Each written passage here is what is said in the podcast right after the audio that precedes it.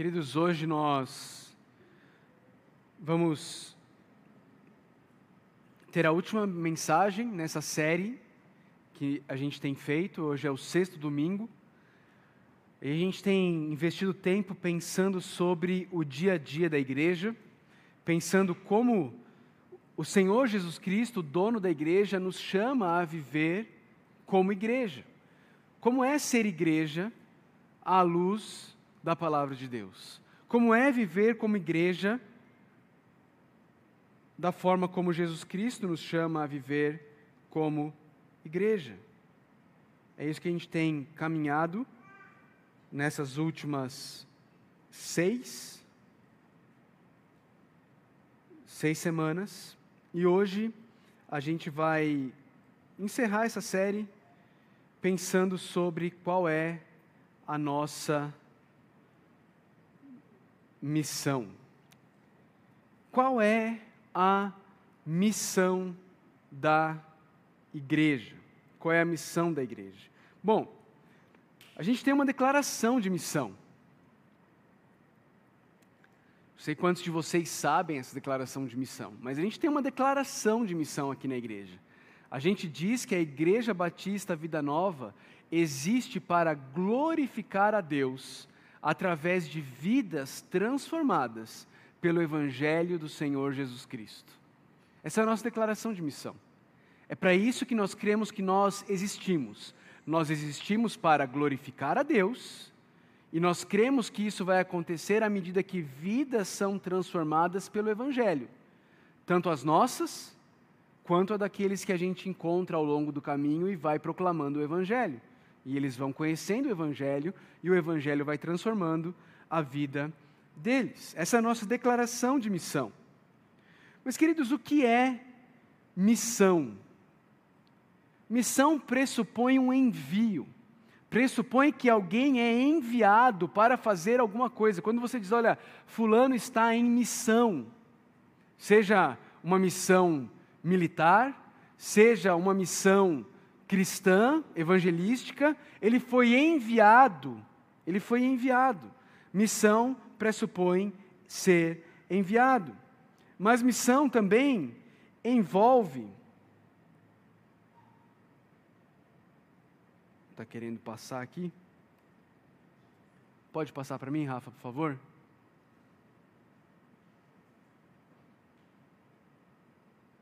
receber uma tarefa.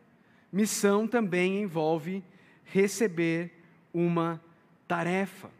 Ah, quando você junta as duas coisas, você entende que missão envolve ser enviado para poder executar uma tarefa.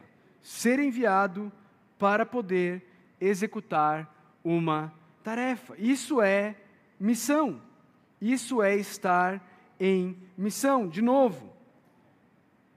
Seja uma missão militar, seja uma missão a trabalho, seja uma missão evangelística. Missão envolve ser enviado, missão envolve receber uma tarefa. Para nós, povo de Deus, missão é o que Deus enviou a igreja para fazer no mundo. Deus tem um propósito para a igreja. Deus tem um para quê para a igreja. Eu e você, nós não temos a liberdade de definir o para que a igreja existe. Eu e você não temos a autonomia de dizer, olha, para mim a igreja deve existir para, ou eu gosto de pensar que a igreja. Não, a gente não tem esse gosto de pensar, a gente não tem essa liberdade. Quem define é aquele que envia. O enviador da missão é quem define qual é a tarefa a ser realizada. Qual é então a nossa missão? Qual então é a missão da igreja? Bom, antes da gente pensar na missão da igreja, eu queria que, que a gente relembrasse, acho que é óbvio, mas que não, é, não são apenas igrejas que possuem uma missão. Associações possuem uma missão. Empresas possuem uma missão. Eu queria pensar brevemente com vocês. Por exemplo, a ACD. Todo mundo conhece a ACD, não conhece? Se você assistiu o Teleton, você conhece a ACD, certo? Todo mundo lembrou? Ok. Qual é a missão da ACD? A missão da ACD é promover a prevenção, a habilitação e reabilitação de pessoas com deficiência física, especialmente de crianças, adolescentes e jovem, jovens, favorecendo a integração social. Essa é a missão da ACD, beleza? Qual que é uma missão de uma associação de bairro? Eu estou aqui dando alguns exemplos para vocês, tá bom? Qual que é a missão de uma associação de bairro? Está aí na tela para vocês. Olha, associações de bairro, elas existem. A missão delas é congregar seus moradores, proprietários e comerciantes, para a defesa dos interesses coletivos.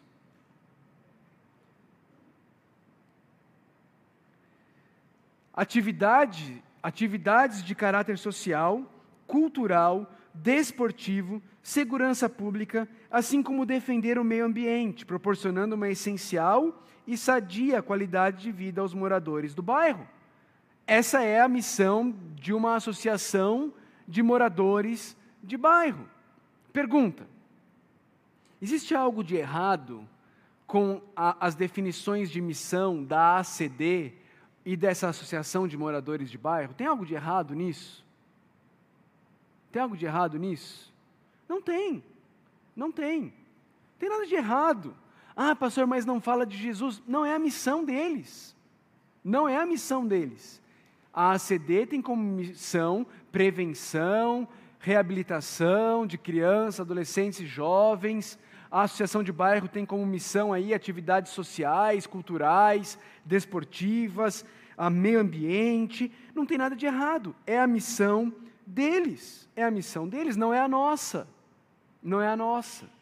Se eu procurasse a ACD e falasse para a ACD assim, para a direção da ACD, olha, nós, Igreja Batista Vida Nova, nós queremos propor uma parceria com a ACD para a gente poder fazer um evento evangelístico no Vale do Anhangabaú, lá em São Paulo.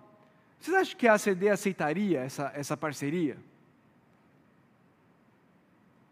Provavelmente não, porque não tem nada a ver com a missão deles. Essa não é a missão deles. A missão da ACD não é propagar o Evangelho de Jesus Cristo, é prover habilitação, reabilitação para crianças, adolescentes e jovens que tiveram algum problema físico, motor.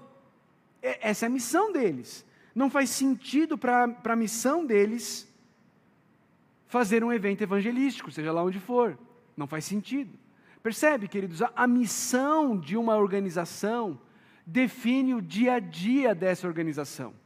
Aquilo que é para que a missão existe, a, a organização existe, desculpa, define como essa organização irá, irá viver, irá gastar os seus dias, irá investir os seus recursos, irá gastar a sua força. Tudo é definido pela missão, pela missão. E como a missão ela é definida por quem envia, eu e você precisamos olhar para o que Jesus Cristo disse. Para que foi que Jesus Cristo nos enviou? Para que foi que Jesus Cristo nos criou como igreja? Para qual missão ele envia a sua igreja? Bom, antes de subir aos céus, no último trecho do Evangelho de Mateus, Jesus aproxima-se dos seus discípulos e ele diz: Olha, foi-me dada toda a autoridade, tanto nos céus quanto na terra. Portanto, portanto, porque eu tenho toda essa autoridade, aqui está a missão de vocês. E a missão de vocês é que vocês possam ir e que indo vocês façam discípulos. A missão dada por Jesus para a igreja dele, de quem é a igreja? É minha? Não, é sua. Não, a igreja é de Jesus. Se a igreja é de Jesus, só Jesus pode definir a missão da igreja. E ele define. Ele diz: vão e façam discípulos. Façam discípulos. Agora, a gente precisa reconhecer que essa palavra discípulo não é um, um, uma palavra corriqueira no século 21. Não, não é algo que a gente usa no dia a dia, a não ser no meio cristão. Se você digitar um texto e escrever a palavra discípulos, provavelmente o corretor ortográfico vai dar erro na palavra, porque não é uma palavra comum, não é uma palavra que se usa no vocabulário normal da língua portuguesa. Mas na época de Jesus, queridos, existiam as figuras dos rabis, os mestres. E algumas pessoas, é, algumas pessoas não, basicamente todas as pessoas, todos os jovens escolhiam um rabi, escolhiam um mestre e se tornavam discípulos daquele mestre. E essas pessoas, elas não queriam apenas, apenas conhecimento cognitivo, elas não queriam apenas instrução para o cérebro, elas queriam aprender como viver. E por isso, elas seguiam aquele mestre, elas seguiam aquele rabi, elas conviviam com o mestre com o objetivo de ver o mestre reagindo às, às diversas situações da vida, fazendo escolhas. E no dia a dia elas viam como o mestre vivia. E então elas passavam a ser imitadoras do mestre, do rabi delas. Isso é o que Jesus quer dizer quando ele diz que nós devemos ir fazer discípulos de Jesus. O, o, chamado de Jesus é que a igreja dele seja uma central fazedora de discípulos dele. É isso que é o chamado de Jesus. Jesus diz: olha, a igreja deve ser esse núcleo transbordador de discípulos, fazedor de discípulos, de discípulos de Jesus. O grande problema, queridos, é que a igreja abandonou a sua missão. A igreja, de forma geral, abandonou a missão de fazer discípulos de Jesus, e hoje a igreja se especializou em três coisas que não que parecem até que até lembram, que até podem ser confundidas como fazer discípulos de Jesus, mas não são. A igreja se especializou em três coisas. Primeiro, em convidar pessoas para o céu. A igreja se especializou em convidar pessoas para ir ao céu. Queridos, o problema é que nunca, em lugar nenhum das Escrituras, você encontra Deus chamando as pessoas para ir morar no céu com Ele. Você não tem isso na Bíblia. Você não acha isso na Bíblia. Uma outra coisa que a igreja se especializou é em dar segurança de que essas pessoas de fato vão para o céu. Nós falamos assim: você quer aceitar Jesus no seu coração? Só que não existe lugar nenhum na Bíblia que fala para as pessoas que nós somos chamados a chamar pessoas a aceitar Jesus no coração delas. A Bíblia não fala isso. Jesus não nos deu essa missão. Jesus não deu missão de você chamar as pessoas para perguntar quem quer ir para o céu, para perguntar, para dizer para elas: olha, agora você vai para o céu, ou para falar para elas: olha, você precisa aceitar Jesus no seu coração. A gente faz assim, queridos. A gente fala para as pessoas: você quer aceitar Jesus no seu coração? Então repita essa oração. E aí as pessoas repetem a oração, ou então a gente fala para elas: quem repetiu a oração, levanta a mão. E aí a gente diz para ela: se você fez essa oração, então saiba que você, quando você morrer, você vai para o céu. Isso não está na Bíblia. Isso não existe na Bíblia. Em que lugar da Bíblia diz que se você repetir uma oração, você vai para o céu? A igreja precisa parar de emitir vistos falsos para o céu, no passaporte de pessoas que amam mais o céu, amam mais o não ir para o inferno, do que amam a Deus, o Criador do universo. Pessoas que buscam a Deus como se Ele fosse um Papai Noel da eternidade.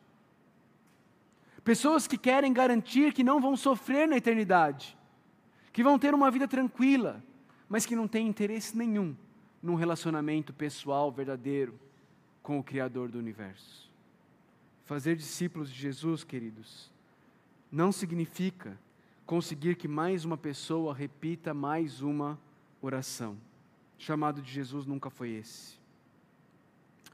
Se você for no presídio de Caldas Novas e perguntar para os presos quem aqui quer ir para o céu, uma grande maioria vai dizer que quer ir para o céu. Se você perguntar para os presos, ou você sair na rua e fizer uma pesquisa, olha, você quer aceitar Jesus no seu coração? A imensa maioria das pessoas vão dizer que elas querem aceitar Jesus no coração delas. Desde que elas não tenham que tirar todas as outras coisas que já estão lá dentro. Jesus se torna só mais uma coisa. É mais uma coisa a colocar no meu coração. Quero aceitar Jesus. Mas isso não vai mudar nada na minha vida, eu não vou ter que mudar nada, nada vai ser transformado.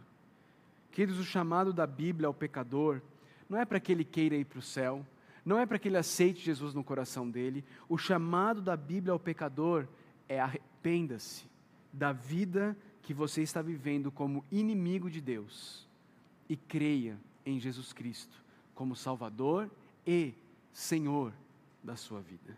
E isso é muito diferente de aceitar Jesus, dessa mensagem do aceitar Jesus que a igreja evangélica brasileira tem propagado. Como eu disse, tem um sem número de pessoas dispostas a aceitar Jesus, desde que elas não tenham que tirar mais nada do coração delas. Jesus vai ser só mais uma coisa.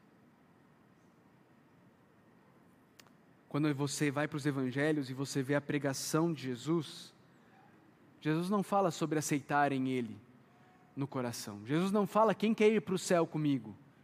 Jesus fala arrependam-se, porque o reino de Deus está próximo.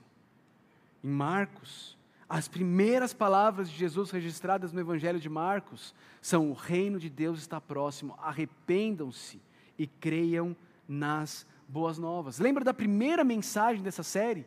Quando a gente analisou a pregação de Pedro lá em Atos 2? Quando ele termina a pregação, as pessoas perguntam para ele: Irmão, o que faremos? E Pedro responde: Arrependam-se e sejam batizados. O chamado, o chamado de Deus não é quem quer ir para o céu, não é aceite Jesus no seu coração. O chamado de Deus que a igreja deveria levar para o mundo é arrependa-se. Arrependa-se de ser senhor da sua vida. Arrependa-se de ser aquele que determina o que é certo e o que é errado. Arrependa-se de viver para você mesmo e creia em Jesus Cristo como Salvador e Senhor da sua vida. Esse é o chamado. Esse é o chamado.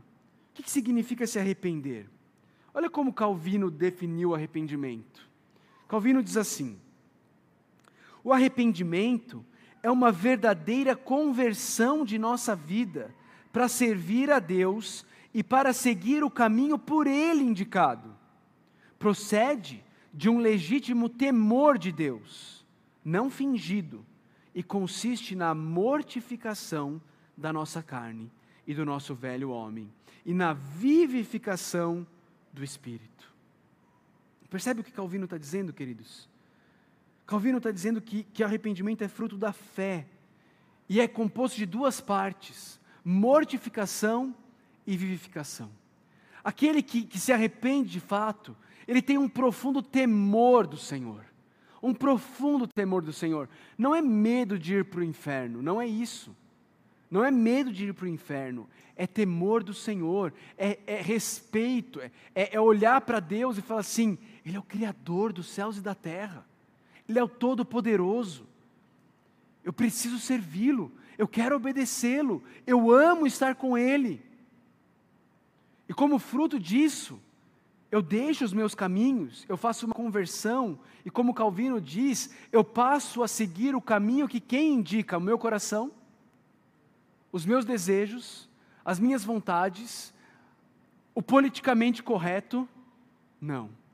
Eu passo a seguir o caminho indicado por Deus, indicado por Deus. E para isso é preciso mortificação, ou seja, o meu eu precisa morrer, os meus anseios precisam morrer, as minhas vontades precisam morrer, a minha autossuficiência precisa morrer, a minha independência precisa morrer. Lembra da segunda mensagem sobre a nossa comunhão? Sobre como nós passamos a ser parte de um corpo e agora nós somos membros de um corpo. Nós não somos mais indivíduos autônomos, nós somos membros de um corpo. Dessa forma, minha autonomia independente, ela morre. O meu eu morre. O meu egoísmo morre. O meu orgulho morre. Nas palavras do apóstolo Paulo, já não sou eu mais quem vive, mas Cristo vive em mim. Queridos, esse evangelho do aceitar Jesus no seu coração, do quem quer ir para o céu, é o evangelho que, que causa um cristianismo nominal, que causa um cristianismo de, ah, você é evangélico? Sou, sou evangélico. A vida não mudou nada, os valores não mudaram em nada. Continua do mesmo jeito, só mudou uma coisa: o lugar que frequenta no domingo à noite só. E se só o que mudou na sua vida é o lugar que você frequenta no domingo à noite, então a sua eternidade também não mudou. Então você recebeu um visto falso para a eternidade com Cristo. Porque a verdadeira, o verdadeiro arrependimento, ele é uma conversão. Os meus valores mudam. O meu eu morre. Agora já não, me importa, não importa os meus, ah, ah mas meus, eu sinto assim. Não, o que importa é o que Deus diz. Eu já não sou guiado pelo que, ah, mas eu, eu sinto meu coração. Não, meu coração é enganoso desesperadamente corrupto. O que importa é o que a palavra de Deus diz. Se a palavra de Deus diz algo que vai contra aquilo que eu sinto, eu fico com o que a palavra de Deus diz. Porque Ele é meu Senhor, Ele é meu Salvador, Ele é o Criador dos céus e da terra. Já não sou eu quem vive, mas Cristo vive em mim. Mortificação. Mas também vivificação. Um, um, um poder fortalecedor, consolador, produzido pela fé, por meio do Espírito Santo de Deus. Sabe quando isso acontece? Quando eu e você declaramos a nossa declaração de falência, assinamos a nossa declaração de falência, a nossa mortificação, reconhecemos que somos incapazes, que nunca vamos conseguir agradar a Deus, e aí o Espírito Santo Consolador, ele vem, ele ergue nossos olhos e fala: olha para a cruz ele ergue nossos olhos e fala: Mas eu vou estar com vocês todos os dias da sua vida. Eu vou te capacitar. Eu vou te empoderar. Eu vou te fazer viver essa vida que Deus te chama a viver. Eu vou te dar uma vida nova. Eu vou te dar uma vida nova. Queridos, isso é conversão. Isso é arrependimento. Arrependimento é você ter nojo da vida que você vivia antes. Arrependimento é você começar a odiar as coisas que Deus odeia e amar as coisas que Deus ama.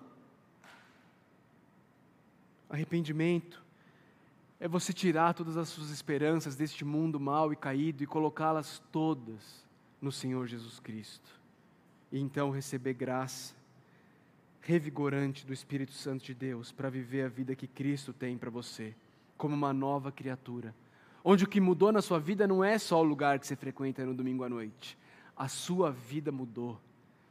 A maneira como você faz negócios mudou. A maneira como você lida o porteiro do seu prédio mudou. A maneira como você lida com a faxineira do, do, do, seu trabalho mudou. A maneira como você lida com o seu vizinho mudou. A maneira como você pensa sobre finanças mudou. A maneira como você pensa sobre sexualidade mudou. A maneira como você pensa sobre modéstia mudou. Tudo mudou. Tudo mudou. Você é uma nova criatura. As coisas antigas já passaram, eis que tudo se fez novo. Tudo se fez novo. E agora você caminha numa direção diferente. Qual direção? Ah, a direção é facilmente respondida por Jesus quando ele chama os seus discípulos. Veja quando Jesus chama Mateus,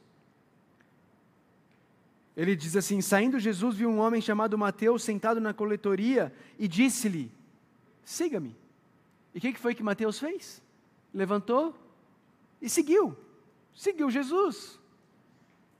Quando Jesus chama a multidão, ele diz assim: Se alguém quiser acompanhar-me, negue-se a si mesmo. Olha a mortificação. Negue-se a si mesmo. Tome a sua cruz e siga-me. Siga-me. Quando Jesus chama o jovem rico, ah, o que eu preciso para ir para o céu? Vende tudo que você tem, dá aos pobres, e aí você vai ter um tesouro no céu. Depois disso, venha e siga-me. Ai, pesado demais. difícil demais. Se afastou triste porque tinha muitas riquezas. Queridos, o chamado de Jesus para sermos discípulos de Jesus, e ser discípulo de Jesus significa seguir os passos de Jesus, significa largar, seja lá o que que dava rumo para a sua vida, e começar a ter Jesus como rumo da sua vida, como norte verdadeiro da bússola do seu viver. Isso é ser discípulo de Jesus. É como diz o versículo com o qual nós começamos hoje à noite. O primeiro passo que um discípulo dá é o batismo. Então Jesus aproximou-se deles e disse: Foi-me dada toda a autoridade nos céus e da terra, portanto, vão, façam discípulos de todas as nações, batizando-os em nome do Pai, do Filho e do Espírito Santo. Batizando-os e ensinando-os a guardar e a obedecer tudo o que eu lhes ordenei. Queridos, um verdadeiro discípulo de Jesus não é alguém que se satisfaz em ter um nome no hall de membros de uma igreja. Não é alguém que se satisfaz em mudar o lugar que frequenta no domingo à noite. O verdadeiro discípulo de Jesus é alguém que devora a palavra de Deus, que não desperdiça oportunidades de aprender sobre esse Deus, de aprender tudo o que Jesus ensinou, porque ele ama Jesus, ele quer, ele quer aprender de Jesus, ele não desperdiça oportunidades de aprender mais sobre Jesus. Queridos, é possível ter sido batizado e estudar a Bíblia e não ser um verdadeiro discípulo de Jesus. Mas é impossível ser um verdadeiro discípulo de Jesus e não querer se batizar e nem querer estudar a Bíblia. Não tem como. É isso que os discípulos de Jesus fazem. É isso que os discípulos de Jesus querem fazer.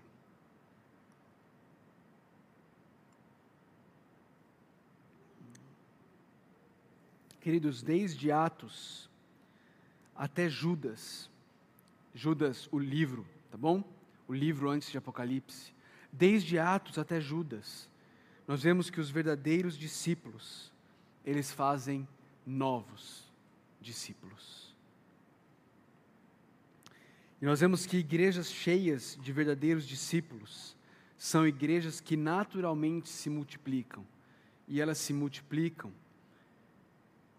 plantando outras igrejas. Essa é a missão da igreja. A missão da igreja é fazer novos discípulos. A missão da igreja é plantar novas igrejas. Foi isso que Pedro, que, que Pedro fez. Foi isso que Barnabé fez. Foi isso que João fez. Foi isso que Paulo fez. Foi isso que Timóteo fez. Foi isso que Tito fez. Enfim, isso é o que os discípulos de Jesus fazem. Eles fazem isso, discípulos gerando discípulos, de duas formas. Nós somos chamados aqui, como igreja, fazer isso de duas formas. Uma forma mais institucional e uma outra forma mais orgânica. Eu queria olhar rapidinho com vocês para essas duas formas. No que diz respeito à forma institucional, queridos, a nossa igreja, ela se organizou em grupos pequenos que nós chamamos de in loco.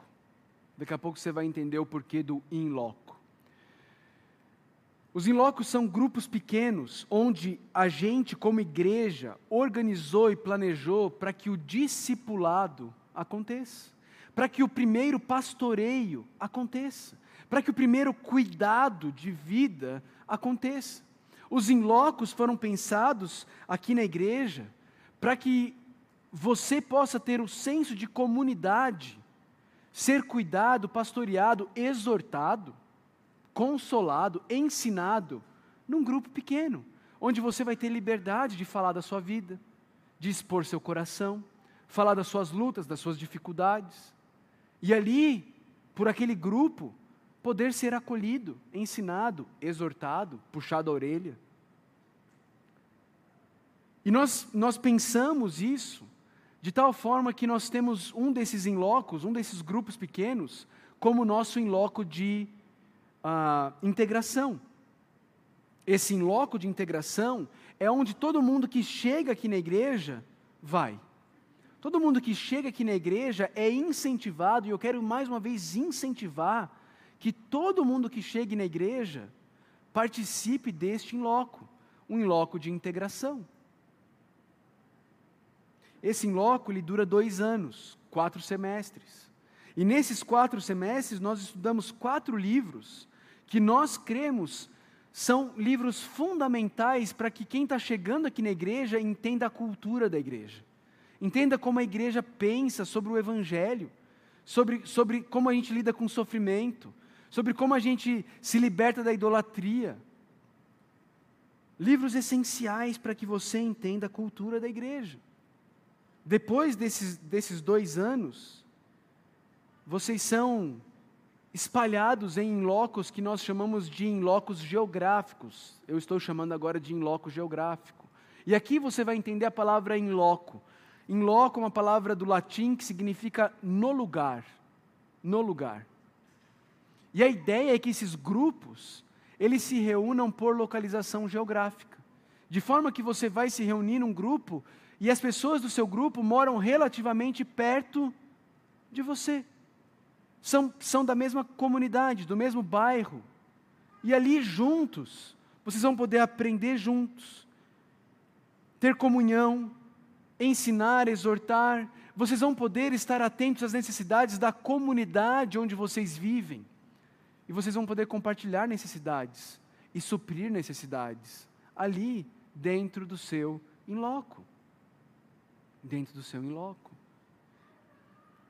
Perceba, a gente sabe que em, outros lugares a ideia de grupos pequenos ela é diferente. Em algumas igrejas o grupo pequeno existe para um crescimento exponencial. Não é nosso caso. Nosso objetivo com um grupo pequeno não é evangelístico, é discipulado.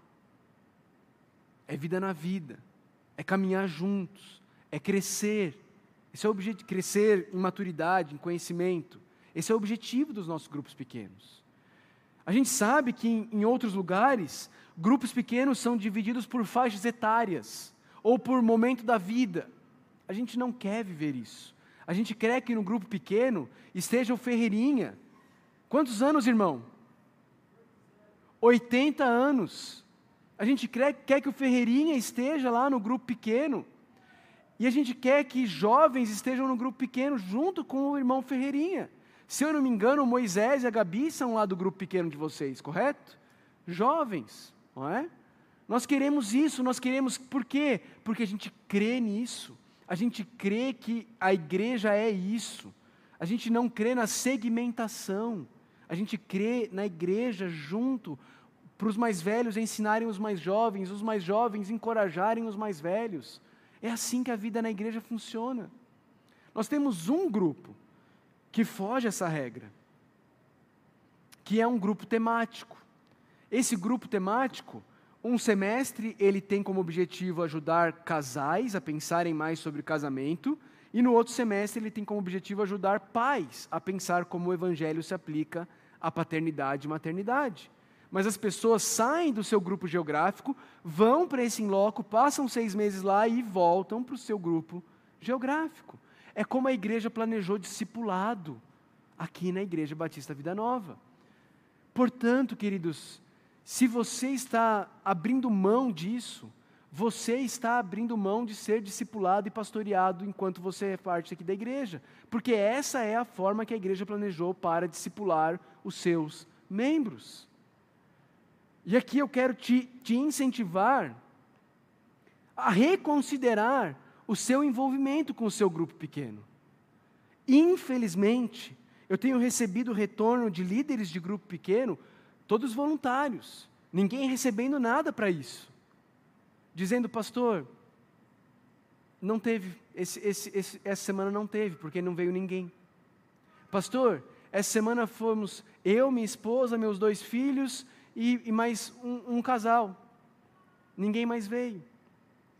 Meu irmão, minha irmã, a igreja investe nisso. Investe nisso. Esses livros que nós estudamos, a igreja dá para todo mundo, ninguém paga por isso. Todo semestre nós damos. Isso, isso é um investimento alto. Livro no Brasil é caro. E sabe o que muitos de vocês fazem? Vocês pegam um livro. E das 16, 18 semanas do semestre, vocês vão duas. E vocês não leem o livro. E vocês perdem o privilégio de serem discipulados, encorajados, exortados e de fazer o mesmo com o outro. Quando você não vai, você está privando o seu irmão do ferro afiando o ferro na vida dele, porque você que é um dos ferros não foi. Você não foi. Quero te incentivar a repensar isso. Esse semestre, os inlocos praticamente já acabaram. Acho que esse, esse, essa semana, acho que todo mundo vai fazer o último. Talvez tenha mais um só para alguns inlocos. Mas em agosto nós vamos retornar. Eu, como eu queria estar pregando essa mensagem aqui no último domingo de julho, né, para ver se mas também não adianta. Porque aí você começa e se vai. Ao longo do semestre, vai esvaziando. Irmãos, entenda, Jesus te chamou para ser um discípulo dele que faz discípulos. E institucionalmente, aqui na Igreja Batista Vida Nova, isso acontece, acontece através dos grupos pequenos, dos inlocos. Não desperdice essa oportunidade. Não prive os seus irmãos de desfrutarem dessa oportunidade. Mas isso também pode acontecer de forma orgânica. De forma orgânica. E aqui, pensando de maneira orgânica, eu tenho visto algumas mulheres fazendo isso. E eu me alegro, me alegro mesmo. Me alegro em ver a, a Polly fazendo muito isso. Convidando uma jovem e começando a caminhar com essa jovem, uma adolescente, e elas saem para tomar um café junto, leem um livro juntos.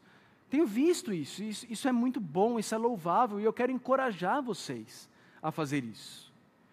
Vi, vi alguns jovens, alguns rapazes fazendo isso também, se reunindo para ler um livro juntos, isso é louvável. E eu quero encorajar todos vocês a fazerem mais disso, fazerem mais disso, a serem vida na vida, um encorajando o outro, um exortando o outro. Se puder ter alguém mais velho fazendo com mais novos, é melhor. É melhor. Porque aí você tem alguém um pouco mais maduro, experiente, ajudando os mais jovens. Esse é o modelo bíblico. Olha, olha o que Paulo fala. Olha o que Paulo fala. Quando ele, a última carta que ele escreve, ele escreve para o seu discípulo. E ele diz: Olha, Timóteo, as palavras que você me ouviu dizer na presença de muitas testemunhas, confias a homens fiéis, que sejam também capazes de ensinar outros. Isso é discipulado. Timóteo ouviu de Paulo, agora Paulo está dizendo: ensina para outros que vão ser capazes de ensinar para outros. Isso é discipulado. Homens, senhores aqui da nossa igreja, você tem feito isso?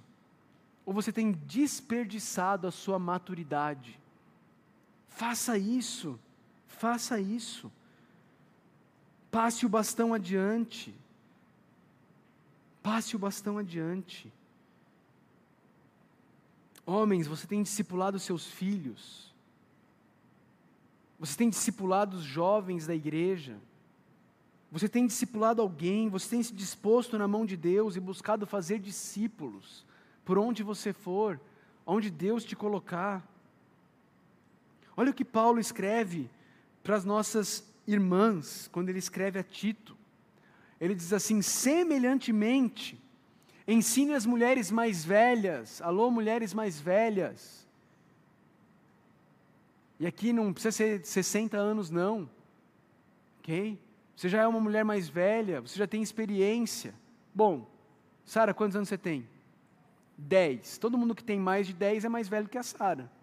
É? Mulheres mais velhas. Ok? Ensine as mulheres mais velhas a serem reverentes na sua maneira de viver, não serem caluniadoras, nem escravizadas a muito vinho, mas a serem capazes de ensinar o que é bom. Mulher, você tem se tornado capaz de ensinar o que é bom. Para você ser capaz de ensinar o que é bom, você precisa primeiro aprender o que é bom. Você tem investido tempo nisso? Em crescer em conhecimento do Evangelho, conhecimento do Evangelho aplicado, conhecimento da palavra de Deus. Você tem manejado bem a palavra da verdade? Assim, assim, sendo capaz de ensinar o que é bom, poderão orientar as mulheres mais jovens a amarem seus maridos e seus filhos, a serem prudentes e puras, a estarem ocupadas em casa e a serem bondosas e sujeitas a seus maridos, a fim de que a palavra de Deus não seja difamada. Irmãs, irmãs mais velhas, quando você decide não investir tempo aprendendo o que é bom, e não sendo capaz agora de ensinar o que é bom às mulheres mais jovens, o final de tudo isso é que a palavra de Deus é a palavra de Deus é difamada. A palavra de Deus é difamada. E mais, você tem investido tempo na sua tarefa de viver essas características que Paulo coloca aqui, para que você possa ser capaz de orientar? Veja as tarefas, olha aí: prudente, ocupada em casa, bondosa, sujeita a seu marido. Irmã, você está edificando a sua carreira ou instruindo a sua filha? Irmã, você está criando uma, uma garota piedosa e pura ou uma jovem sensual e tentadora? O que você tem feito, irmã? Irmãs, a tarefa de vocês, ela começa na casa de vocês investindo nos filhos que Deus deu para vocês, para que eles se tornem discípulos de Jesus, não do Neymar. Discípulos de Jesus, não de nenhuma youtuber. Discípulos de Jesus, não da Ana Paula Valadão. Discípulos de Jesus. Jesus. E o ministério de vocês, ele se estende para as jovens da igreja. De novo, irmãs, quantas jovens da igreja você tem se empenhado em fazer discípulas de Jesus, em se aproximar, em chegar junto, em ver aquele casal recém-casado e chegar junto e começar a caminhar com eles. Ah, pastor, como é que eu faço isso? Primeiro você se prepara, primeiro você adquire conhecimento, aí você convida eles para comer uma pizza na sua casa. Amém, jovens casais? Amém, jovens casais? O cara não quer comer pizza, não. Aí você convida eles para comer uma pizza na sua casa. Começa a bater papo, a conhecer. Irmãs, você procura aquela jovem. E você chega junto nela. Você fala, vamos tomar um café essa, essa semana? Você, você vê que sempre tem que ter uma comida no meio, né? A vida cristã ela é assim mesmo, é isso mesmo. Se você reparar a vida cristã, ela é marcada por refeições. Ela é marcada por refeições uma maldita no Éden e uma bendita, as bodas do cordeiro, lá no final. E no meio de tudo isso você tem a Páscoa e a ceia. São as refeições da vida cristã. São as refeições. Para isso você precisa ter tempo, minha irmã. Se a sua vida for cheia de compromissos, você não vai ter tempo para fazer isso. Não vai dar para você fazer isso. Você precisa ter tempo, precisa estar na sua agenda, vou colocar tempo para investir intencionalmente na vida de outras pessoas. Queridos, a nossa missão é fazer discípulos de Jesus. Mas a nossa missão também é plantar igrejas. Plantar igrejas. Estou terminando já mas eu não quero terminar essa série sem tocar nesse assunto. Queridos, nós cremos que, que quando se fala em missões, para nós, Igreja Batista Vida Nova, a nossa prioridade é plantar outras igrejas, até os confins da terra. Até os confins da terra. E a gente crê nisso, porque quando a gente olha para Atos e a gente vê a igreja fazendo missões, o que nós vemos ali são igrejas sendo plantadas. O texto de Atos 13 nos diz que a igreja de Antioquia estava toda estruturadinha. Tinham acabado de ampliar o prédio, a igreja bonitinha, organizadinha, equipamento de som, tudo, tudo no ok, tudo, tudo beleza, estava tudo funcionando bem, tudo, tudo tranquilo, estabilidade na igreja. E a igreja estava lá, adorando o Senhor, orando, jejuando, vivendo a vida cristã. E aí o Espírito Santo vem para trazer aquelas bagunças santas do Espírito Santo. ele vem e fala assim: ah, Paulo, Barnabé, ó, separa esses dois aí que eu tenho uma missão para eles. Mas logo Paulo e Barnabé? Caramba! Os nossos melhores aqui, vai tirar da nossa igreja. Eu tenho uma missão para eles. Então a igreja, orando, jejuando, obedecendo a Deus, impõe as mãos sobre Paulo e Barnabé e os envia. Lembra que missão tem a ver com envio. Os envia. E eles fazem o quê? Na missão deles. Lá no texto de Atos 15, aqui tá a, a referência está errada. O texto é Atos 15, 21 a 23. Você pode abrir na sua Bíblia se você quiser. lá em Atos 15, 21 a 23, a gente descobre o que foi que Paulo e Barnabé fizeram quando eles foram enviados em missão pelo Espírito Santo de Deus. Olha o que o texto diz aí. Atos 15, 21 a. Oh, desculpa, é Atos 14. Atos 14, 21 a 23. Diz assim: Eles pregaram as boas novas naquela cidade e fizeram muitos discípulos. Eles estavam aqui a, a, em Derbe, tá? Eles pregaram as boas novas naquela cidade, aquela cidade é Derbe, fizeram muitos discípulos. E então eles voltaram para Listra, Icônio e Antioquia. Se você olhar na sua Bíblia, você vai ver que antes de Derbe eles tinham ido para Listra, para Icônio e para Antioquia, ok? Então eles pregaram o evangelho, pregaram as boas novas naquela cidade, fizeram muitos discípulos e aí eles voltaram às cidades onde eles já tinham feito isso. E aí lá eles fizeram o quê? Fortaleceram os discípulos, encorajando-os a permanecer na fé, dizendo é necessário que passemos por muitas tribulações para entrar no reino de Deus. Paulo e Barnabé designaram-lhes presbíteros em cada igreja. Tendo orado e jejuado, eles os encomendaram ao Senhor, em quem haviam confiado. Vocês conseguem perceber o que, que Paulo e Barnabé fizeram? O resumo do que eles fizeram foi eles plantaram igrejas. Eles plantaram igrejas. Como é que eles plantaram igrejas? Pregando o evangelho. Depois de pregado o evangelho, fizeram discípulos. Como que se faz discípulos? Ensinando-os a guardar tudo o que eu os tenho ensinado, batizando e ensinando-os a guardar tudo o que eu tenho ensinado.